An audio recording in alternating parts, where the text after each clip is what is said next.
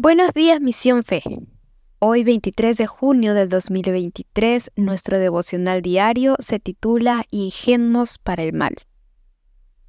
La lectura bíblica la podemos encontrar en el libro de Romanos capítulo 16 versículos del 17 al 27.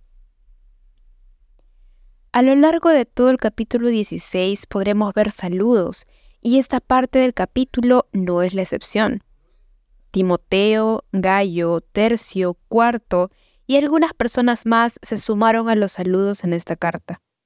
Pero en los primeros versículos de la lectura de hoy podemos ver un mensaje en el que nos advierte y enseña algo muy importante acerca de personas que buscan dividir y causar problemas en el cuerpo de Cristo. Es necesario aprender y meditar acerca de esto. Hagámoslo juntos. Meditemos en esto.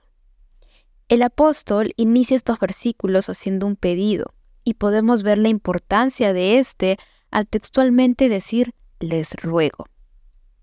Este pedido importante nos dice que nos alejemos de las personas que causan división y problemas en la iglesia. Podríamos pensar que es una tarea sencilla, pero también nos advierte de cuál es su forma de proceder y cómo logran camuflar sus verdaderas intenciones en palabras bonitas para hacer complicado el poder identificarlos. Murmuraciones, rencores, rebelión, doctrinas falsas, prácticas antibíblicas, grupos disidentes y cizaña son algunos ejemplos de las actitudes de estas personas y de las que nosotros debemos alejarnos. Ahora, la enseñanza no termina ahí. Pablo nos aconseja ser sabios en lo bueno e ingenuos para lo malo.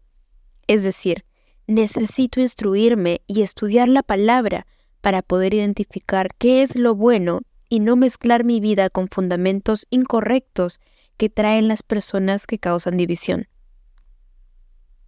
Una vez que los identificamos, como dice en los primeros versículos, solo es necesario alejarnos de ellos, preservando la unidad, porque pronto Dios traerá paz y aplastará a Satanás.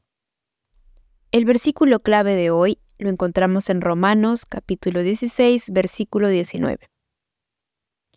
Todo el mundo sabe que ustedes son leales y obedientes, y eso me alegra mucho. Pero quiero que sean sabios para hacer lo correcto y que sean ingenuos para el mal. Recuerda que este devocional en audio no reemplaza la lectura bíblica diaria.